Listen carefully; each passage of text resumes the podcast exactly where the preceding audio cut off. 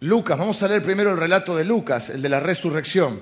Podríamos leerlo en los cuatro, en los cuatro evangelios, es decir, las cuatro biografías de Jesús, Mateo, Marcos, Lucas y Juan.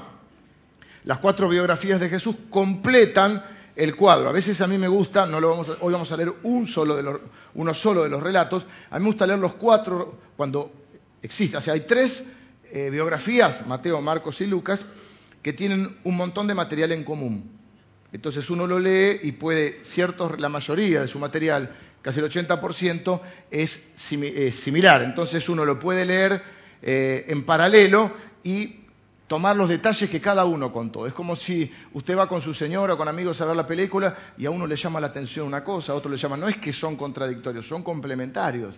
Y vos o de esta predicación, alguno se va a acordar una parte, otro se va a acordar otra parte. Y si se reúne y dice, ah, ¿viste lo que habló? Entonces ahí se termina de completar el cuadro. El libro de Juan tiene 90% de material exclusivo, único. Es un evangelio interesante también. Cada uno es. Evangelio quiere decir buena noticia. La buena noticia es que Dios ama al mundo y se hizo uno de nosotros para salvarnos de la muerte eterna, en pocas palabras.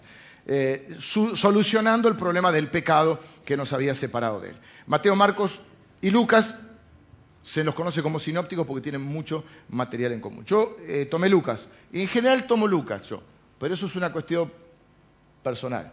Lucas, pues cada uno también lo presenta a Jesucristo eh, con un énfasis. Mateo está dirigido a un público, que es los judíos, entonces lo presenta como el Mesías que los judíos venían esperando desde cientos de años atrás. Lucas lo presenta como el amigo de los pecadores, quizá por eso es el que más me gusta, porque lo presenta como el amigo de los pecadores. Es el que eh, también eh, trata de es, médico, Lucas, es periodista, ha hecho todo un montón de una investigación para, escribir este libro. Él no es un testigo ocular y se cree que eh, financiado por un hombre llamado Teófilo, él hizo toda una investigación. Habló con, la mamá de Jesús, con María, con los discípulos que estaban este, vivos, hizo todo un, estudio. Y, por ejemplo, se preocupa por eh, darnos detalles cuando Jesús hace obras milagrosas. Claro, le llama la atención a él también porque es médico. Entonces hay un montón de cosas. Se cree que era el médico personal de Pablo y que lo acompañaba en los viajes porque Pablo tenía una salud delicada. Por algunas razones han gustado Lucas, pero todos los evangelios son palabra de Dios, por supuesto. Pero en este caso vamos a tomar el de Lucas, el relato de la resurrección. El Perdóname, Lucas 24. Decirle la cita. Lucas 24 del 1 al 13. El primer día de la semana, muy de mañana, vinieron al sepulcro, trayendo las especias aromáticas que habían preparado y algunas otras mujeres con ellas y hallaron removida la piedra del sepulcro, y entrando no hallaron el cuerpo del Señor Jesús. Aconteció que estando ellas perplejas por esto, he aquí se pararon junto a ellas dos varones con vestiduras resplandecientes, y como tuvieron temor y bajaron el rostro a tierra, les dijeron, ¿por qué buscáis entre los muertos al que vive? No está aquí, sino que ha resucitado. Acordaos de lo que os habló cuando aún estaba en Galilea diciendo, es necesario que el Hijo del Hombre sea entregado en manos de hombres pecadores y que sea crucificado y resucite al tercer día. Entonces ellas se acordaron de sus palabras y volviendo del sepulcro dieron nuevas de todas estas cosas a los once y a todos los demás. Eran María Magdalena y Juana y María, madre de Jacobo, y las demás con ellas, quienes dijeron estas cosas a los apóstoles mas a ellos les parecían locuras las palabras de ellas y no las creían. Pero levantándose Pedro, corrió al sepulcro y cuando miró dentro, vio los lienzos solos y se fue a casa maravillándose de lo que había sucedido.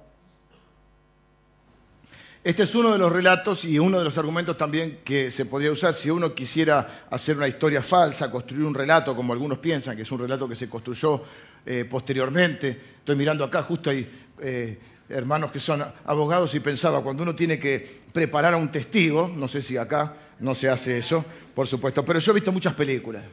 Y en las películas hay ahora ya empieza a haber juicios orales. Entonces el abogado tiene la posibilidad de recusar algunos testigos. Este no me gusta, este sí, porque este, suponete que el acusado es negro, este, este quiere a los negros, no, este es un racista, vamos a... Eligen el, el jurado y preparan al testigo. No me digan que nada. En la iglesia no se puede mentir, hermanos. Si este fuera un relato construido y vos tenés que buscar testigos eh, que tengan prestigio, testigos fidedignos, testigos más creíbles ante la sociedad, la realidad es que con todo el respeto que me merece y la admiración también, no hubiesen elegido ni a las mujeres y mucho menos a algunas de las mujeres mencionadas, por varias razones. Primero porque la palabra de la mujer tenía menos valor en ese tiempo que ahora, mucho menos valor que la del hombre. Hubiesen elegido hombres. Segundo, algunas de estas mujeres tenían una dudosa reputación, por lo cual tampoco su testimonio iba a ser. Si fuera un relato, como se habla ahora, de construir el relato, ven que está muy de moda en nuestro país hablar del relato. Bueno, si quisieran haber construido un relato posterior, hubiesen tenido más precaución en los testigos y en la forma de contarlo. Pero la resurrección, concretamente, es el eje central, la verdad esencial del Evangelio. Si no hay resurrección, no hay Evangelio, y si no hay Evangelio, no hay salvación. Por eso, durante siglos, lo que se ha querido cuestionar es la resurrección. El ataque de Satanás es contra la resurrección. Hay personas que creen que Satanás mandó a Jesús a la cruz.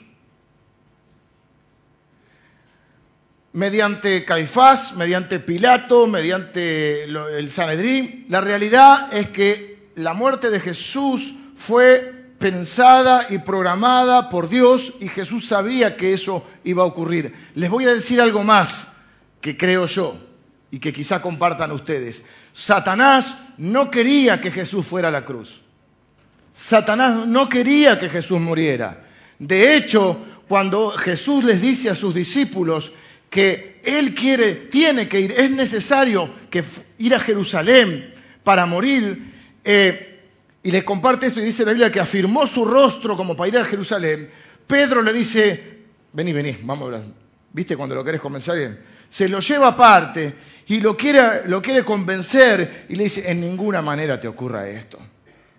Vos no podés hacer esto. ¿Y cuál es la respuesta de Jesús? Apártate de mí, está siendo usado, no es que Pedro era Satanás, que tenemos que tener cuidado con lo que decimos, podemos ser usados. Fue usado por Satanás. Es decir, ¿qué quería Satanás? Que no fuera a la cruz. Porque si Jesús iba a la cruz, ustedes saben que Satanás no sabe quién es Jesús. Hasta los demonios cuando lo vieron dijeron, he aquí, el hijo de David. los demonios, dijeron, este es el Mesías. No solo Juan el Bautista, profeta de Dios y, primo de Jesús además, dice, he aquí el Cordero de Dios que quita el pecado del mundo, que vimos el día jueves o mencionamos, sino que aún los propios demonios dicen, este es el Hijo de David, ¿qué tienes con nosotros, Hijo de David? Hijo de David es un, título que los judíos entiendan perfecto porque es el Mesías, el que iba a venir, iba a venir, era a ser descendiente de David. Así que Satanás no quería que Jesús fuera a la cruz, porque sabe que la base, la esencia, del Evangelio es la muerte y, resurrección de Jesús. No hay Evangelio, no hay salvación si no hay resurrección. Ningún otro evento en la historia se compara con la importancia que tiene la resurrección de nuestro Señor Jesucristo. La resurrección de, nuestro Señor Jesucristo es la garantía del cielo. El mensaje de la Biblia, escúcheme bien, ojo acá, el mensaje de la Biblia eh, es que la muerte ya no pone fin a la existencia humana. El mensaje de la Biblia es que a partir de la resurrección, eh, la muerte ya no pone fin a la existencia humana. Todos vamos a resucitar, todos. Ojo acá también, todos. Lo que pasa es que no todos vamos a tener el mismo destino. Y la Biblia es clara en esto también. Por eso uno tiene que ir a la Biblia si creemos que Dios, el Dios verdadero, es el Dios de la Biblia y si creemos que la palabra de, Dios es la Biblia, no podemos dejar llevarnos por, por, pensamientos, tradiciones o cosas que oímos. O quién te lo dijo, no sé, pero me lo contaron. Entonces un día a alguien se le ocurrió que había un purgatorio porque necesitaba recaudar dinero. Entonces dijo, ok, vamos a hacer una cosa. Tu papá, que ya falleció, está en el purgatorio no la está pasando muy bien. ¿Por qué está en el purgatorio? Porque no era ni muy bueno ni muy malo, estaba al medio. Más malo que bueno. Entonces fue al purgatorio. Y si vos querés sacarlo del purgatorio, tenés que hacer ofrendas eh, para que nosotros, que somos los que tenemos contactos en el cielo, te lo vamos acá. Te lo arreglo en un, en un rato. No tan rato, tenía que estar unos cientos de años. Pero si la moneda en el cofre cayendo, el alma del purgatorio saliendo. Eso se lo decían la gente en la Edad Media, en el oscurantismo, en la época en que nadie podía, ni tenía ni acceso a la palabra de Dios. Ni siquiera estaba traducida, en eh, estaba en latín, así que imagínense, y encima estaba encadenada en monasterios. Nadie sabía. Pero hoy no podemos seguir creyendo las cosas que nos dice la Biblia. Y la Biblia dice que todos resucitaremos, todos. Luego va a haber una segunda muerte que es para los que no irán con el Señor. La primera muerte, todos. La segunda muerte, los que no irán con el Señor. Entonces, todos resucitaremos, todos estaremos delante del Señor. Y en ese estado delante del Señor, unos irán con Él y otros irán con Él a un lugar llamado cielo, un lugar llamado infierno. Quiero decir una cosa y aclarar acá. La resurrección de Cristo es corporal. Estoy diciendo muchas cosas juntas, pero el pastor Javi dice que digo muchas y que por ahí es difícil de, captarlas todas, así que hoy voy a intentar resumir. Porque el jueves creo que me excedí un poquito. Pero... Es que es tan entusiasmante contarles los planes de Dios, las cosas que Dios pensó y descubrir y seguir descubriendo, porque yo sigo descubriendo cosas acerca de Dios. Por ejemplo, la otra vez seguí descubriendo que Cristo no solo me perdona de los mis pecados, sino que cuando dice que me limpia, me limpia de los pecados que yo cometí, pero me limpia de los pecados que cometieron contra mí. Entonces yo estoy limpio, santo y sin mancha delante de Dios. O sea que ya no me define lo que yo hice o lo que me hicieron, me define lo que Cristo hizo por mí. Entonces yo sé que ahora mi, identidad es ser hijo amado por Dios, cuidado por Él, inseparable hasta, la, aún después de la muerte. O sea, ni la muerte me va a separar de Él. No hay pecado que me separa de Él, ni los míos, ni los que hicieron contra mí. Y sigo descubriendo cosas en la palabra de Dios. Entonces quiero aclarar esto. La resurrección, esto no lo descubrí ahora, pero quiero aclarar, es corporal. No es un espíritu con alitas, ni un gordito en pañales, por favor. Qué fea imagen del cielo, el gordito en pañales, ¿no? Si eso es el cielo, uno dice, pero ¿qué es el infierno? ¿Qué será? El, el infierno tiene mejor marketing. Parece que están las chicas, del alcohol, está todo lindo ahí. Cuando entras es como el marketing. Yo soy licenciado en marketing. Es como el marketing. Te venden una cosa. No quería decir como los abogados porque si no vamos a, hacer leña del árbol caído. ¿eh? Pero sabemos cómo es. Vos no estás estudiando esto, sabemos cómo es. Una cosa es lo que la, la, imagen y otra cosa es la realidad. Bueno, que no te vendan, como decía el dicho, gato por liebre o pescado podrido. Entonces, la resurrección es corporal. Cristo resucitó corporalmente. De hecho, después de resucitado, Él come. Le dice a uno que era incrédulo, uno de sus seguidores, que había dicho, si yo no pongo mi dedo en, donde está, ha sido horadada sus manos, o su muñeca, no sé exactamente dónde fue, si no pongo mi mano en el costado donde fue el, lanzazo que lo abrió, yo no voy a creer. Y viene Jesús, sí es cierto, atraviesa una pared porque corporalmente, pero es un cuerpo glorificado. Y pero come, le dice, ¿tienen algo de comer? A otros los espera en la playa luego. Y él está preparando ahí, no un asadito, pero unos pescaditos ahí para desayunar. Y come con ellos. Jesús come para demostrarles que no es un fantasma, que es el resucitado. Y dice la Biblia que de la manera que Él resucitó, vamos a resucitar nosotros. Con un cuerpo, hermanos. Un cuerpo glorificado.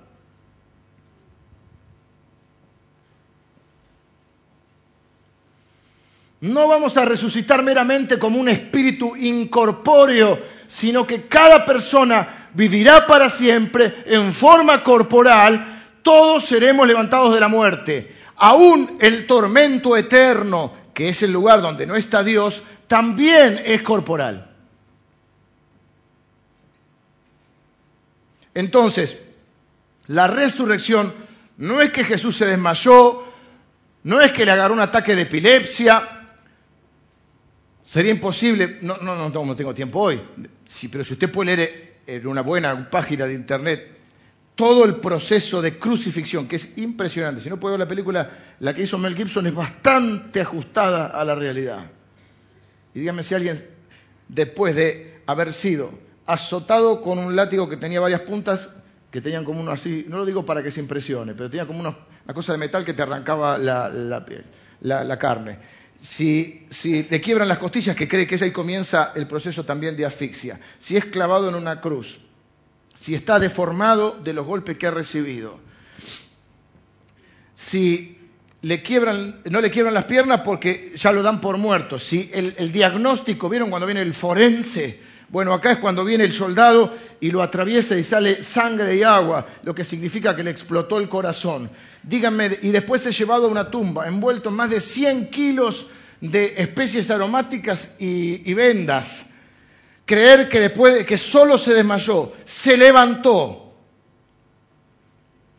corrió una piedra de 2.000 kilos, se enfrentó a los soldados que estaban en la guardia romana, que estaba eh, redoblada la guardia, ¿no? reforzada. Se escapó y nunca más nadie lo vio, es fantástico. Eso sí que es increíble. Pero hermanos, el centro de nuestra fe, dijimos el otro día que es la, cruz es el sacrificio de Cristo, pero el centro, donde se para el pueblo de Dios es en la tumba vacía. Sin resurrección no hay evangelio y no hay salvación. Porque la resurrección muestra que Dios validó ese sacrificio. Que Dios dijo, esto está bien, esto es justo, esto es perfecto. Mi ira y mi justicia han sido satisfechas. Yo he explicado también por qué era necesario satisfacer la ira y la, justicia divina, porque si no hubiese dejado de ser Dios. Ahora, si uno lee como el francés que iba con Susana Jiménez, comía los vidrios los masticaba. Si uno lee eh, el libro de los hechos, que es la historia de nuestra, son nuestras raíces, son nuestros parientes antepasados, nuestros hermanos que fundaron eh, el cristianismo, lo fundó Cristo y, nuestros primeros hermanos, versículo por versículo, versículo tras versículo, cuando uno lee hechos, el libro de los hechos, y dice que ellos que hacían, anunciaban la resurrección. Este Pedro se para, primer mensaje, a este Cristo que usted, a este Jesús que ustedes mataron, Dios lo ha hecho Señor y Cristo, levantándole de los muertos. ¿Qué debemos hacer? Arrepiéntanse, pongan su fe en Él y bautícense. El 19 el bautismo. Es, la, la concreción de un proceso que Dios empezó en nuestra vida para iniciar otra etapa, es el bautismo. Jesús dijo, vayan, prediquen este mensaje, bautícenlos en el nombre del Padre, del Hijo y del Espíritu Santo. Y yo voy a estar con ustedes todos los días.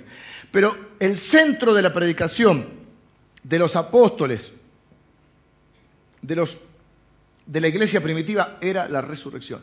Y con gran poder, dice el libro de los Hechos, daban testimonio de la resurrección. Personas que habían sido cobardes, que lo habían abandonado, que lo habían traicionado, que tenían miedo, que lo habían negado por miedo a morir, estaban dispuestos a morir. ¿Por qué razón ahora? ¿Por qué Pedro que lo niega y se asusta de una mujer que, que lo descubre como uno de ellos y él niega y empieza a maldecir. ¿Por qué razón? Luego es capaz de morir crucificado y pedir que pongan la cruz boca abajo porque no se sentía digno del Señor. ¿Por qué razón? ¿Por una mentira? No, ¿saben por qué? Porque lo había visto resucitado.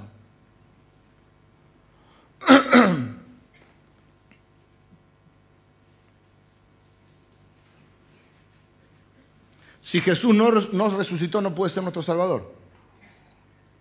No puede traspasar la muerte y llevarnos para el otro lado. No hay esperanza después de la tumba. Así que este es el hecho más importante del cristianismo. Les digo más, sin resurrección el cristianismo dejaría de existir.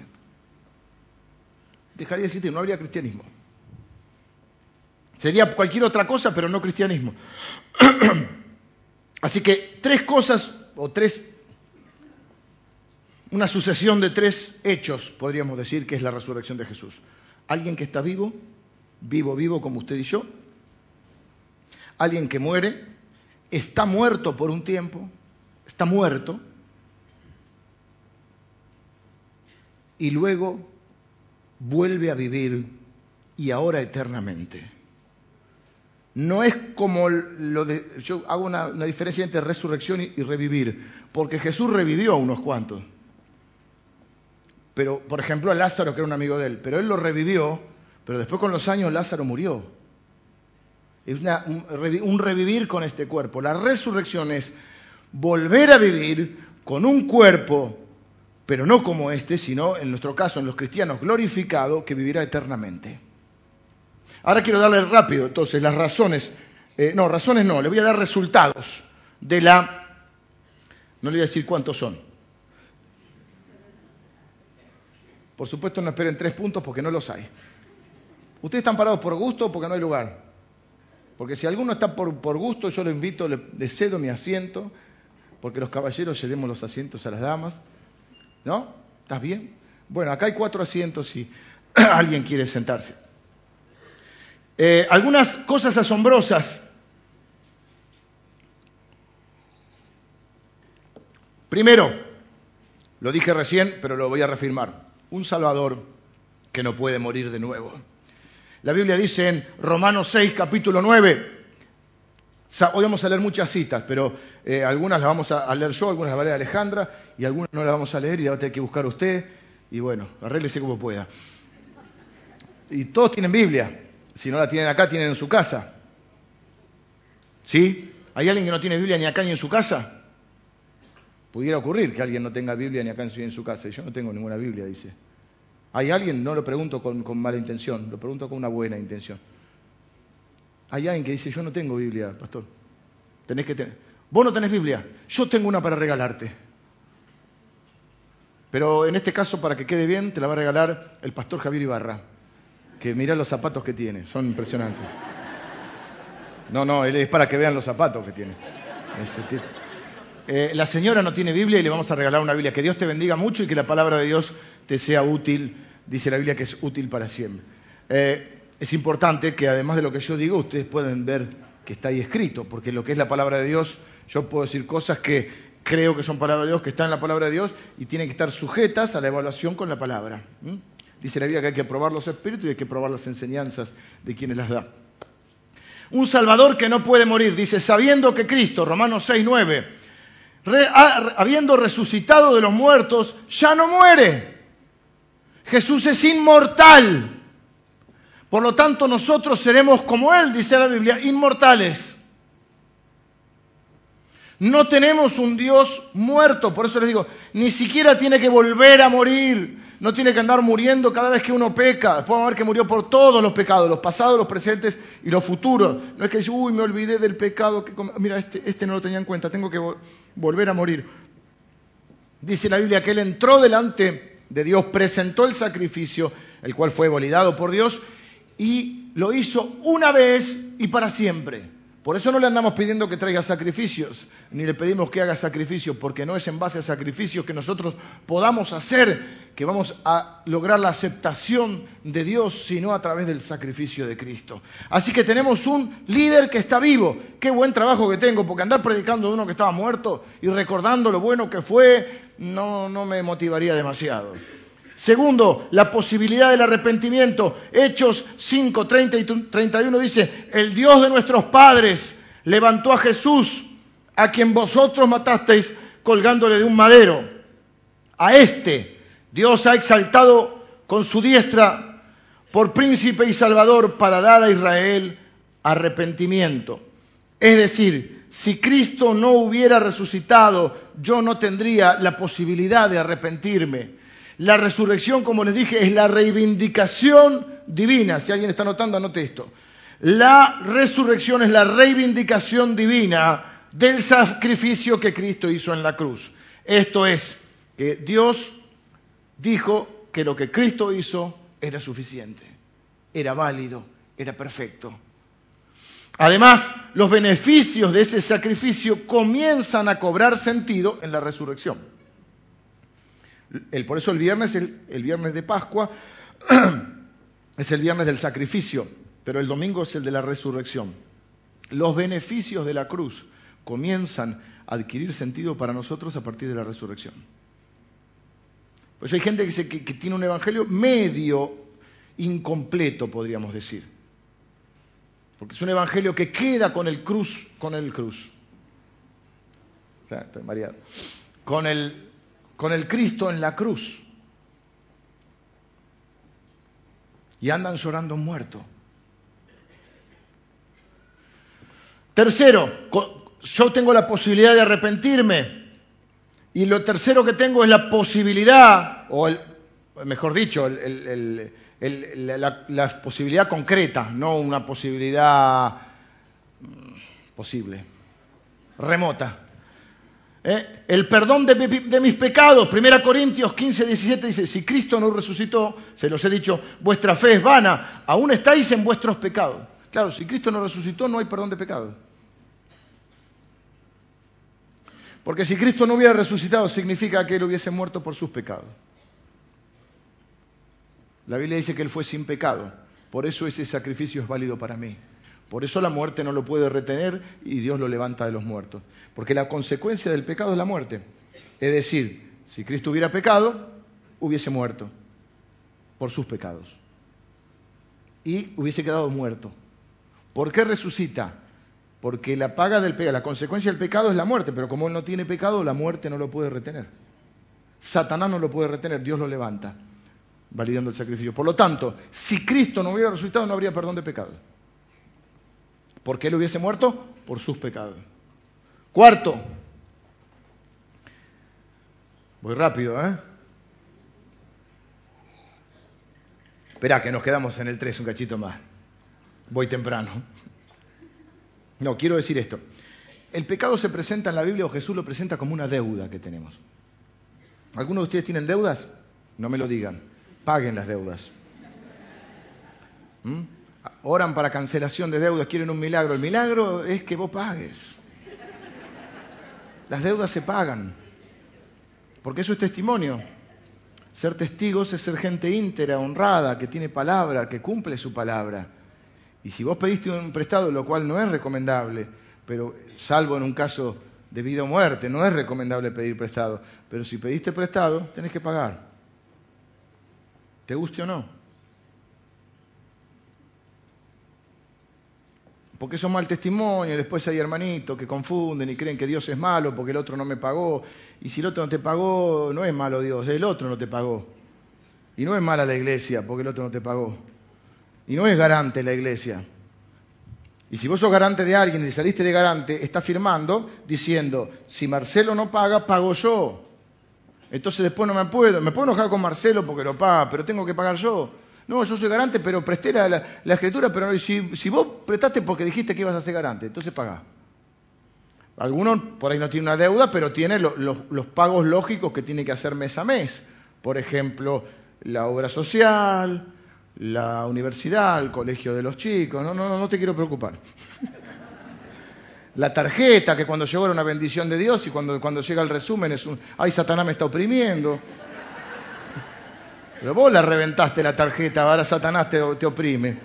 Qué bendición, vieron hermanos, qué bendición. Después, qué maldición. ¿Qué quedamos? ¿Era bendición o maldición lo que te sucede? ¿Eh? Tiene un dualismo a, a ultranza. Ahora, no es para que se preocupen en este momento. Si tienen deudas, páguenlas, pero no ahora. No salgan corriendo. No creo igual que nadie salga corriendo. Pero Jesús dice, o compara, nuestro pecado con una deuda que tenemos con Dios. Por eso, una de las cosas que Jesús dice en la cruz es cancelado. ¿eh? dice la palabra que tetelestai, que tenía varios significados que vimos el otro día. Un significado era trabajo terminado, el hecho, el, hecho consumado, el trabajo concluido. Jesús dice, he acabado la obra que me diste que hiciera. Y otro era una palabra que se usaba para poner en las facturas. Cuando vos pagabas la factura, vieron que te ponen a veces el sello que dice pagado. Bueno, eso mismo era tetelestai. Es lo que dice Jesús en la cruz. Está pagada la deuda. O sea que lo que yo tenía con Dios era una deuda. ¿Qué tengo que hacer con esa deuda? Primero, arrepentirme de, haberla contraído. Segundo, disculparme con Dios. Eso es arrepentimiento. ¿Y la fe qué es? La fe es dejar que Jesús pague. Lo voy a repetir porque me gustó. Dos cosas para poder obtener el perdón de nuestros pecados. arrepentimiento y fe. Primero dijimos la posibilidad de arrepentirme. La posibilidad de arrepentirme es reconocer que Dios tiene razón, que el equivocado soy yo, que soy pecador y que tengo una deuda. ¿Y que, cuál es la paga de esa deuda? O la consecuencia de esa deuda. Acá no me van a embargar el auto, la casa, o... no, bueno, no sé si alguien va preso por una deuda, pero... Eh, no voy a sufrir ese tipo de consecuencias. Lo que voy a sufrir es la muerte eterna. Es una deuda complicada la que tengo. Necesito arrepentirme que es pedirle perdón, reconocer mi deuda, pedirle perdón a Dios, pedirle disculpas por la deuda, y la, eso es arrepentimiento. Y la fe es dejar y creer que Jesús paga mi deuda. Que Él fue crucificado en mi lugar, por eso es mi Salvador. Dios paga la... ¿Y cuál era la deuda, dijimos? La muerte. ¿Y qué hace Jesús? Muere. Por eso Jesús tiene que ser hombre para poder morir por los hombres. Pero a su vez tiene que ser Dios para en solo tres días pagar una deuda que sería el castigo, o sea, que es esa muerte eterna, para, para nosotros sería eterna, pero como Dios es eterno, lo paga en solo tres días. Esto es muy teológico, pero es así. Jesús es 100% hombre y 100% Dios. Como hombre, paga la deuda. ¿Y qué, cómo se paga la deuda? Muriendo. Con la vida se paga. Onda los mafiosos, vas a pagar con tu vida, vas a pagar con tu vida. ¿Qué hace Jesús? Dice, no, yo pago por él. Y lleva en la cruz todos los pecados de todos los hombres, de todos los tiempos, de toda la humanidad. Y como es eso como hombre, como es Dios, en tres días puede satisfacer la justicia de Dios y cargar con todo ese castigo que para nosotros sería eterno.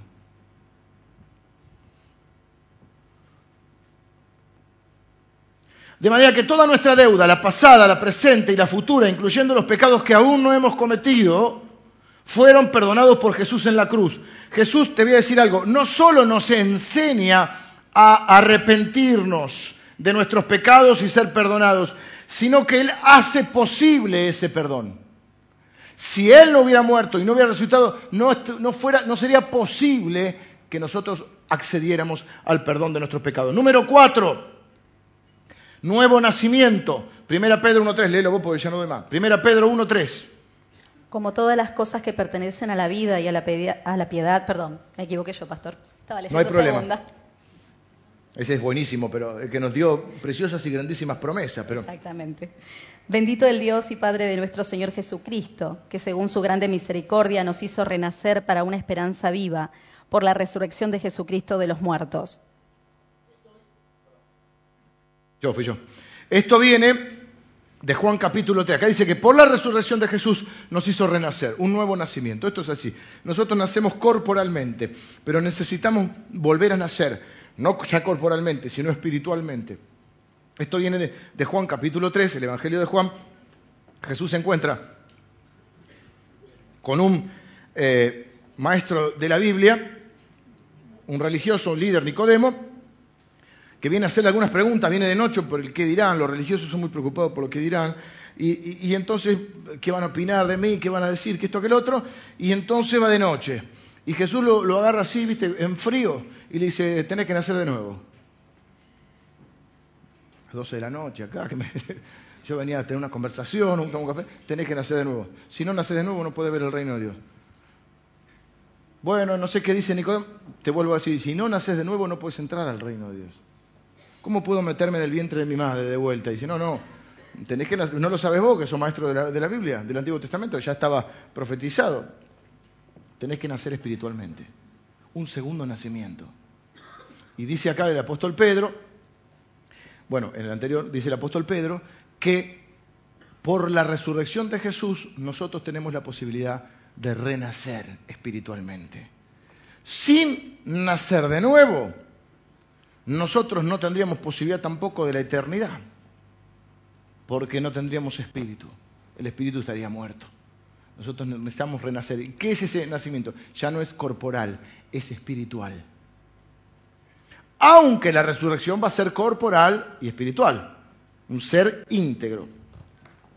Eh, nosotros heredamos, a partir del el pecado original, nosotros nacemos físicamente, por eso celebramos el cumpleaños o celebramos nuestro nacimiento, pero además necesitamos eh, nacer espiritualmente. ¿Por qué necesito eh, nacer espiritualmente? Porque cuando yo nací, físicamente heredé una naturaleza pecaminosa. Ahora necesito heredar una naturaleza divina, por lo cual necesito nacer espiritualmente. Nacer, dice la Biblia, del espíritu. Si no, uno puede nacer físicamente, vivir eh, en pecado y morir eternamente.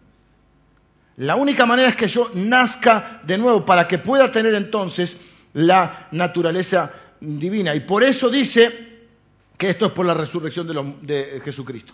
Número 5, el Espíritu Santo, Hechos capítulo 2, 32 y 33. Ya llegó.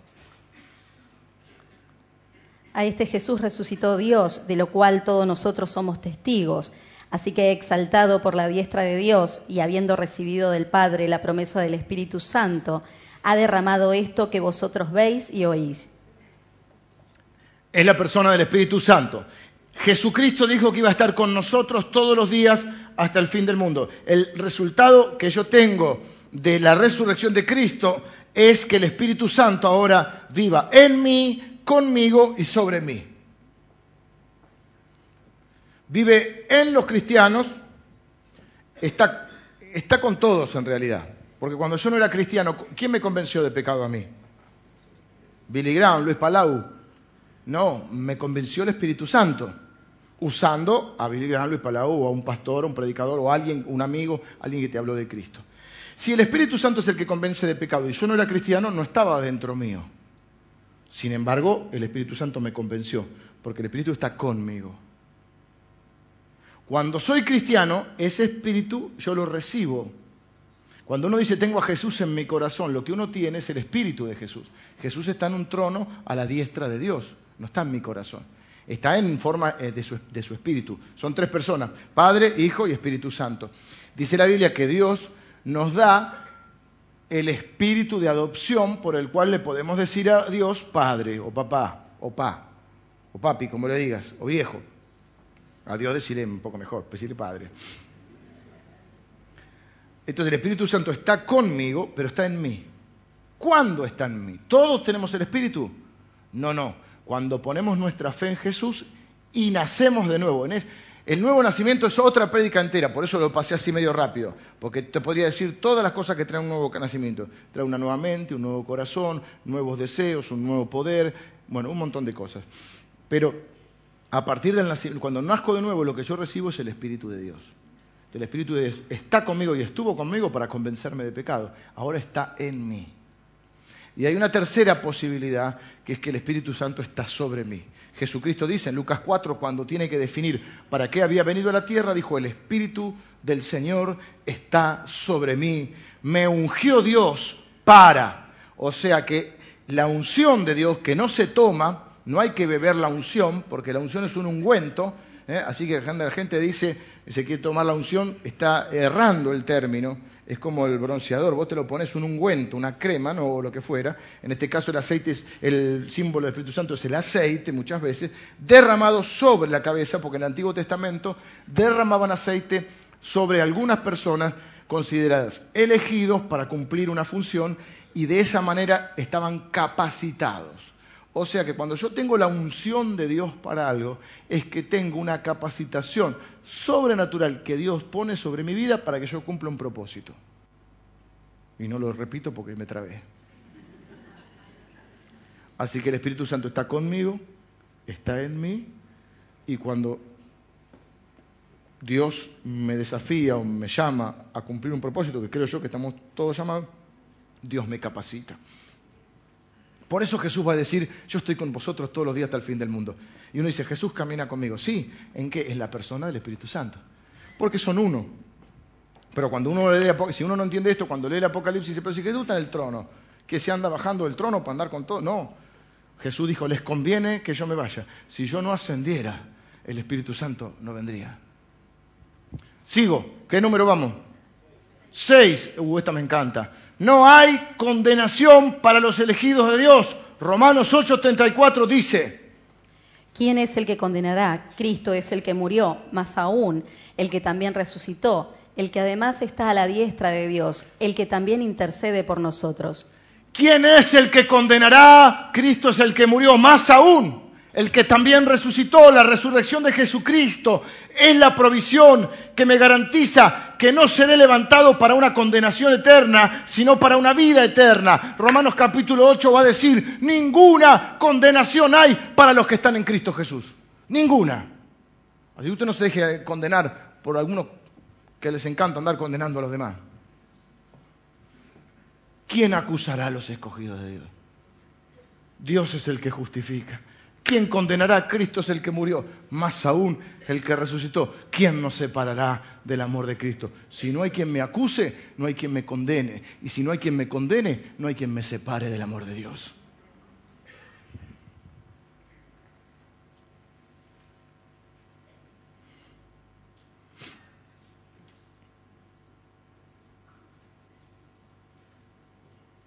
Séptimo, salvación de la ira venidera. Primera Tesalonicenses 1.10. Y esperar de los cielos a su Hijo, al cual resucitó de los muertos, a Jesús, quien nos libra de la ira venidera. Ven, como no hay condenación, soy libre de la ira mm, de Dios, porque este es el tiempo de la gracia. No hay que andar predicando la ira de Dios, hay que predicar la gracia de Dios. Pero va a venir un tiempo que va a ser el tiempo del juicio de Dios. A veces los cristianos nos confundimos y andamos predicando juicio y andamos predicando de la ira de Dios cuando eso va a ser posterior. Hoy es el tiempo de predicar la gracia, la buena voluntad de Dios, el tiempo que inauguró el Señor Jesucristo y que culminará con su segunda venida. Cuando Él venga será un tiempo de juicio. Y en ese juicio también será la condenación y en esa condenación vendrá la ira venidera de la cual somos libres en Cristo Jesús. El Romanos 5.10 dice, porque si siendo enemigos fuimos reconciliados con Dios por la muerte de su Hijo, mucho más, estando reconciliados, seremos salvos por su vida, por su resurrección. 8. Nuestra propia resurrección de entre los muertos. Segunda Corintios 4.14 dice, lo tengo, no te preocupes. Sabiendo que el que resucitó al Señor Jesús, a nosotros también nos resucitará con Jesús y nos presentará juntamente con vosotros. La resurrección, repito, corporal de la muerte, de la tumba, es una promesa, un pacto para todos aquellos que creemos en Él. ¿De qué? De que también seremos levantados en forma corporal para entrar en la bendición y el gozo eterno al cielo de los cielos, a la presencia de Dios, donde le serviremos, adoraremos y seremos plenamente satisfechos. Recuerden que en ese estado, dice la Biblia, no habrá llanto, no habrá dolor, no habrá pecado, nadie podrá pecar, ni uno podrá pecar contra otro, ni otro contra uno. No es, repito, un estado catatónico. No es ni el gordito en pañales en la nube, ni es tampoco una especie de, somnolencia con unas alitas que uno está ahí adorando a Dios. No, no, no. La Biblia dice que Dios, que Jesucristo está preparando la nueva Jerusalén, la Jerusalén celestial, una ciudad. Habla de naciones Dice que los hijos de Dios regirán y juzgarán a las naciones. Dice la palabra de Dios que cada uno recibirá su recompensa. La recompensa no es si sos salvo o no salvo. Para los cristianos el juicio final no es para ver si sos salvo o no. Y si me porté más o menos bien, la balanza, ¿viste cómo tiene una balanza? Las obras buenas, las obras malas, lo que pesa mal, lo que pesa más, ¿te salvás o no? Menos mal que no soy mi salvador. Menos mal que no depende de mí. Menos mal que Jesucristo es mi Salvador. Mi juicio no va a ser para recompensa, para mm, salvación, va a ser para recompensa. La obra de cada uno será probada, dice la Biblia. Y pone el ejemplo, creo que es Corintios que dice que será probada por el fuego. Entonces, si lo que vos construiste en esta vida es paja, heno y hojarasca, el fuego lo quema y será salvo como por fuego. O sea, entras con olor a pelito quemado.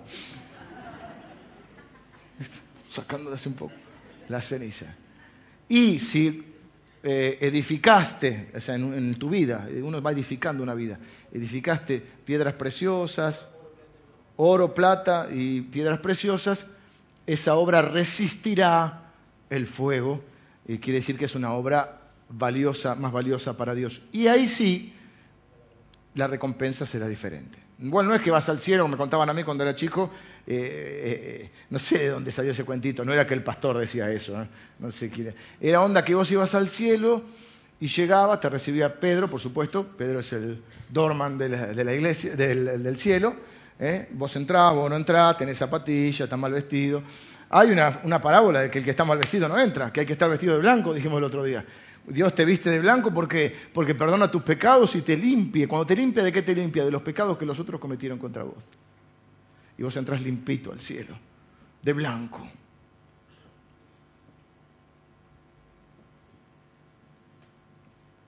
Y dije el otro día y lo quiero repetir, no sé por qué, pero lo quiero repetir. Si alguna dama, una señorita en este lugar, está por casarse y su vida no ha sido todo lo pura que se esperaba, si se ha arrepentido de sus pecados y ha dejado que el Señor le perdone y le limpie, no hay ningún problema en que se case de blanco. Aunque alguna persona, iba a decir alguna vieja, porque siempre echamos la culpa a las viejas. Qué cosa, ¿eh? Bueno, que la Biblia dice que hay que desechar las fábulas profanas, etc. Mirá, dice, tiene la caradurez de vestirse de blanco. Sí, no te lo van a decir en la cara, pero si lo escucharas y se viste, o vos escuchás que alguien dice eso, decir sí, porque se ha arrepentido de sus pecados y el Señor la ha limpiado. ¿eh? Vuelvo al tema. Entonces, eh, entramos de blanco al cielo con Pedro y vos ves la mansión ahí, 16.000 metros cuadrados. Uh, así escuché el otro que tiene uno. Dije, no, debe estar mal, deben ser 1600, deben ser pies, viste que los americanos cuentan con pies, no sé.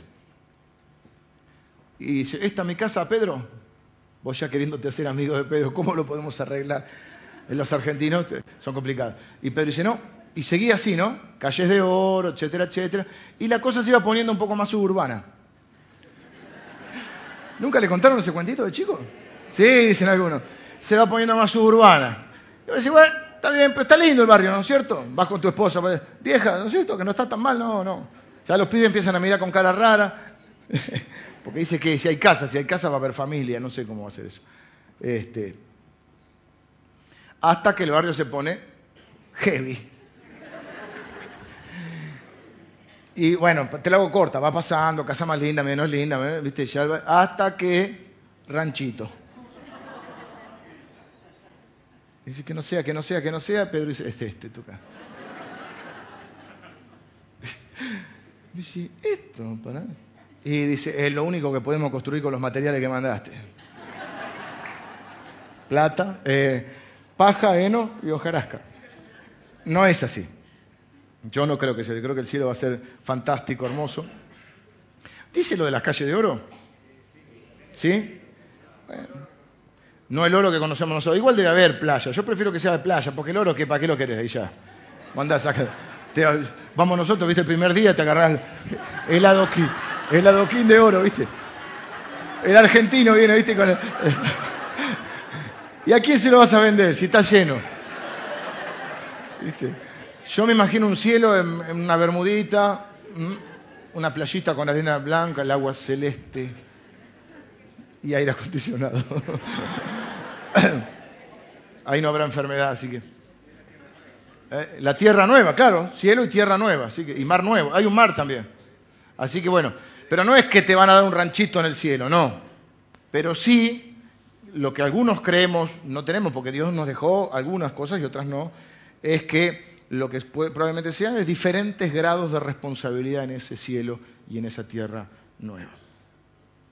Igual lo importante es si vamos a estar o no vamos a estar. Empieza por ahí. Después empezamos a construir. ¿eh? Pero vamos a empezar por ahí. Conclusión, vengan los músicos. La resurrección no es solo una característica del Evangelio.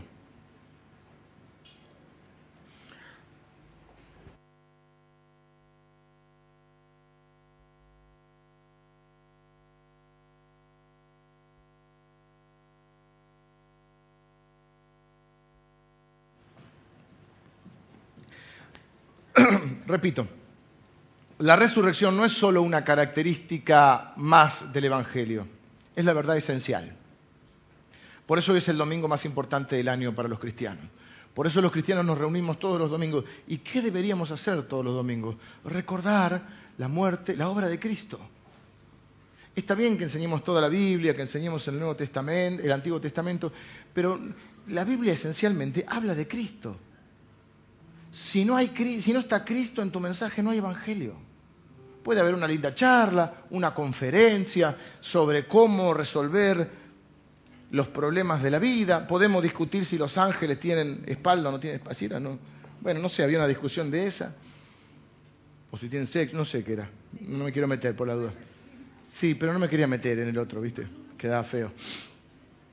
Eh, pero para que haya mensaje, tiene que haber evangelio. Para que haya evangelio, tiene que estar Jesucristo. Por eso los cristianos nos reunimos un domingo, no nos reunimos un sábado, no nos reunimos un viernes. Nos reunimos, sí, en, en pequeño grupo, pero como, iglesia reunida para adorar a Dios comunitariamente y proclamar las grandezas de nuestro Señor Jesucristo que está vivo. Pablo dice, yo me propuse no saber otra cosa. Es una especie de metáfora, pero a Cristo y a este crucificado. Es decir, la persona de Cristo y la obra de Cristo. Nuestra religión, por así llamarlo, está fundada por un líder. Se basa en una persona, no en un concepto filosófico, como podría ser el hinduismo. Está fundada en un eh, conjunto de filosofías. El budismo está fundado por Buda. Los musulmanes, Mahoma. Los hebreos podríamos decir, o los judíos podríamos decir, a partir de Abraham. Y la tumba de Abraham está en Hebrón. Y la tumba de Buda está en la India. Y la tumba de Mahoma está en Medina. Y vos podés, los, los musulmanes peregrinan a Medina, porque en la tumba de Mahoma, ¿quién está? Mahoma. Y los budistas peregrinan a la India, porque está la tumba de Buda. ¿Y quién está en la tumba de Buda? Buda. Y los judíos si van a Hebrón, encontrarán la tumba de Abraham. ¿Y quién está en la tumba de Abraham? Abraham. Pero los cristianos no tienen tumba donde ir, que es otra prueba de la resurrección. Porque si Él es el fundador y Él estuviera muerto en una tumba, todo el mundo sabría dónde está la tumba de Jesús. Hasta el día de hoy no se sabe cuál es la tumba de Jesús. Vas y bueno, por el comercio y el marketing y todo, dice, una como esta podría ser la... Esta quizá fue la tumba de Jesús. Si Jesús hubiese muerto y hubiese quedado ahí, ¿qué hubiesen hecho todos sus seguidores? Llevarle flores, armar el, el santuario, ir de todos lados a querer conocer la tumba de tu líder, de tu fundador. Pero no tenemos tumba donde ir, porque Cristo no está muerto, porque Él ha resucitado. No está aquí, dice el ángel, no busquen entre los muertos al que vive. No tenemos tumba donde ir, no tenemos donde peregrinar. Sí peregrinamos hasta nuestra morada celestial junto al Padre, en el, con el cual resucitaremos. Para llegar a ese lugar tenemos que pasar por la muerte, pero no le tenemos miedo a la muerte. Dice la Biblia, ¿dónde está, oh muerte, tu aguijón? ¿Dónde, oh sepulcro, tu victoria? Sorbida es la muerte en victoria aunque ande en valle de sombra de muerte, dice el rey David proféticamente, no temeré mal alguno porque tú estarás conmigo, tu vara y tu callado me infundirán aliento. Ciertamente el bien y la misericordia del Señor me seguirán todos los días de mi vida y en la casa de Jehová moraré por largos días. ¿Ven que toda la Biblia habla de Jesús? Nosotros tenemos un Dios que está vivo. Por eso creo que tengo uno de los mejores trabajos del mundo. Imagínense tener que hablarles de nuestro líder que fue bueno y que murió. Vamos todos a llorar a la tumba de nuestro líder.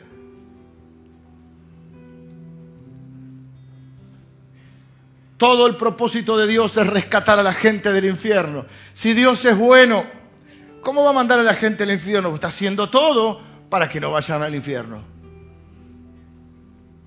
No nos negó ni a su propio hijo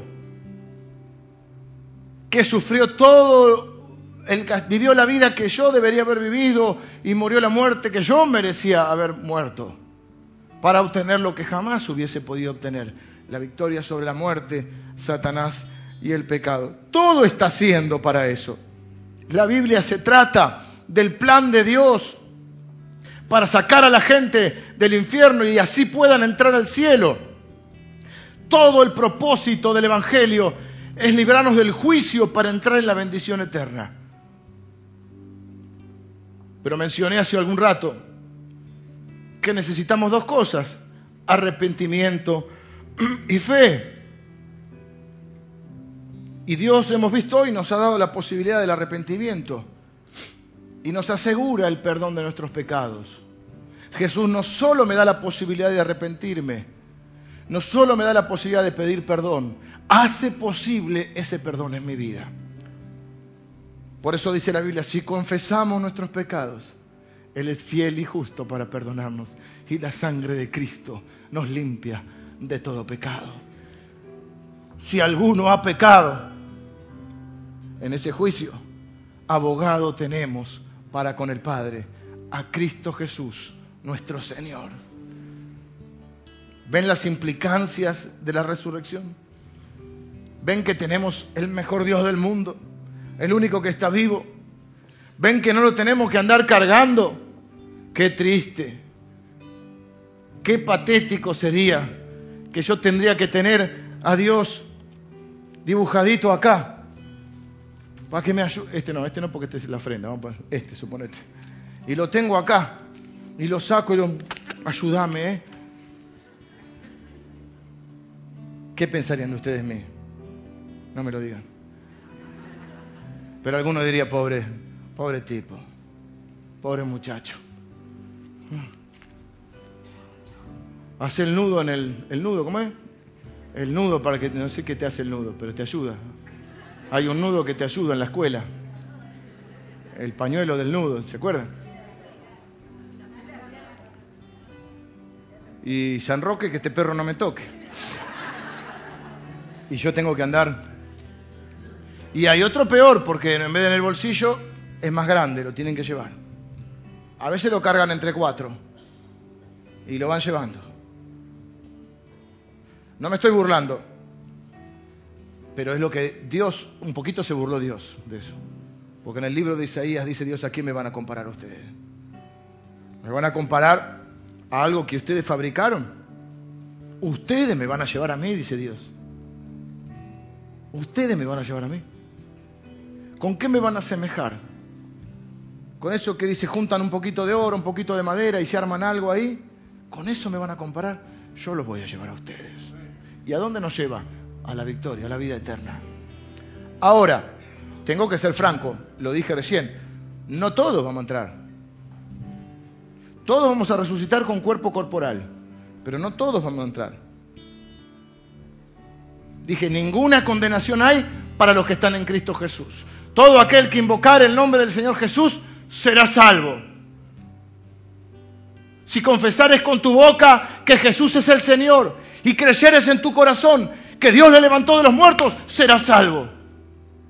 Dios muestra su amor para con nosotros en que siendo aún pecadores, Cristo murió por nosotros. ¿Quién nos separará del amor de Dios? ¿Quién nos acusará? ¿Quién nos condenará? Cristo es el que murió, más aún el que resucitó. Dice la Biblia también, estoy tirando una batería para que te quede claro, de versículos. Dice la Biblia que Dios mostró ese amor muriendo, siendo nosotros pecadores. Pero necesitamos arrepentirnos de nuestros pecados. Necesitamos pedirle disculpas a Dios. Necesitamos, por la fe, dejar que Jesucristo pague nuestra deuda. Necesitamos nacer de nuevo y que Dios nos dé un nuevo corazón. Y que nacer espiritualmente para poder vivir eternamente con Él. Entonces necesitamos dos palabras que son fundamentales, arrepentimiento y fe. Y es lo que vamos a hacer ahora. Yo les invito a orar, pueden hablar con Dios de la manera que quieran, si alguno quiere para no desconcentrarse, cerrar sus ojos o inclinar su rostro.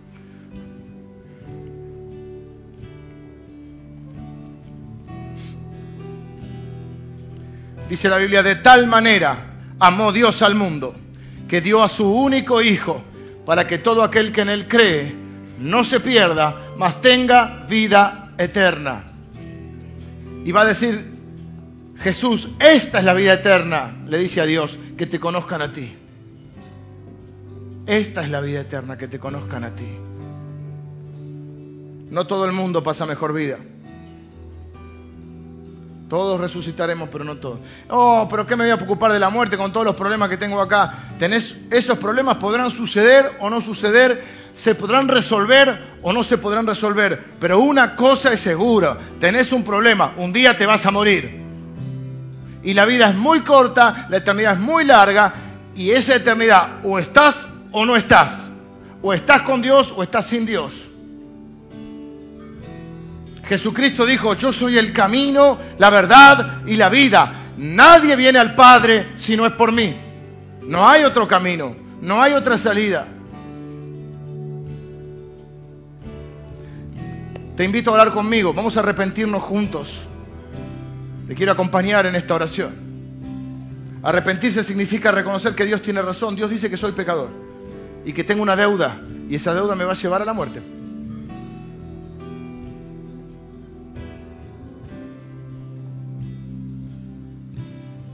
Nos arrepentimos juntos, decirle Señor, yo me arrepiento de mis pecados.